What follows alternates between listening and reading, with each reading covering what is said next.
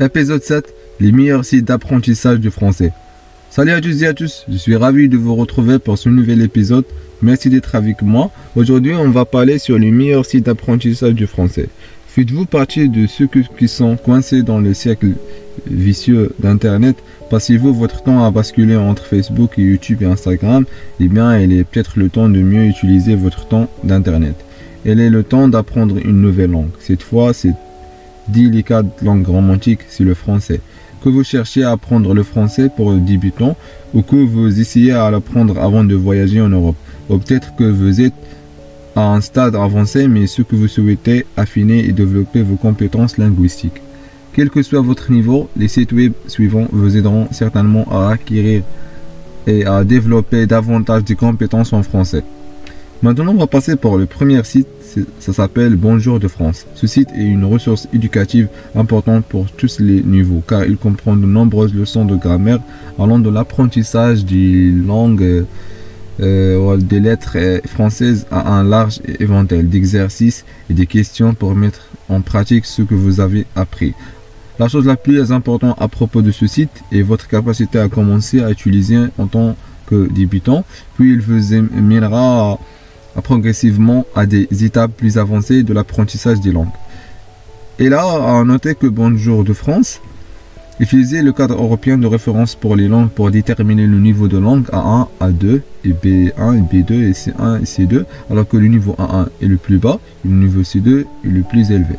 Maintenant, on va passer pour le deuxième site, c'est Blague Carambar. Un bon droit différent pour commencer à apprendre le français au lieu de la méthode habituelle, pourquoi ne pas essayer une méthode plus amusante et apprendre la langue à travers des blagues?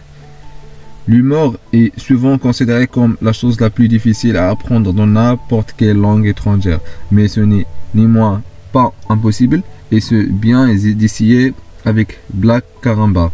Et comme les blagues sur ce site sont faites pour les enfants, les comprendre ne sera ni difficile ni battant. Mais vous, mais vous devez faire attention car la plupart par des blagues et des blagues dépendent principalement hein, de jeux de mots, ce qui contribuera à enrichir, à enrichir, et à enrichir votre stock de termes et de mots, en particulier ceux qui sont très similaires.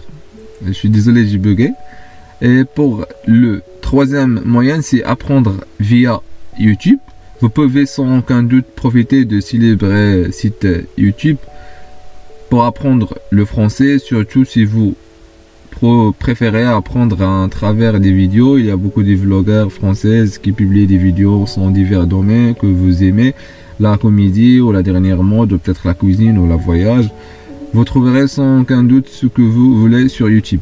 Voici euh, une chaîne que je trouve très intéressante pour vous, Nato Chanel. C'est une comédienne française où vous pouvez regarder de nombreuses vidéos divertissantes et acquérir un nouveau vocabulaire à chaque fois. Je les mets le nom de euh, votre euh, chaîne.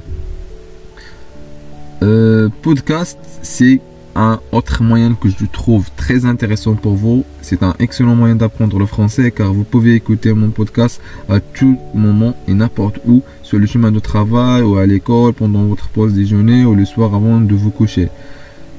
L'Internet regorge de nombreux, de nombreux enregistrements audio en français. Cependant, euh, quelques-uns euh, offrent une chaîne intégrée d'apprentissage des langues. Donc, si vous êtes confus, le podcast suivi une excellente première étape pour commencer à apprendre le français.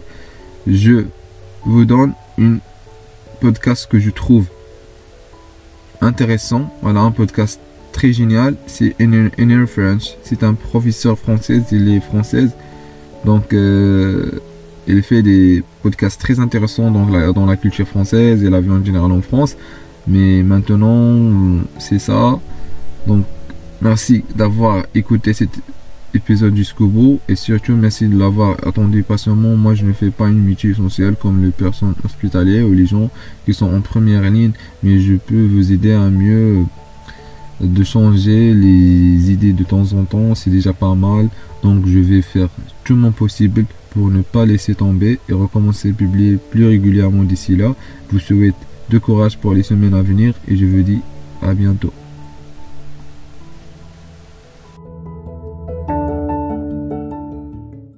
Oh, thank you.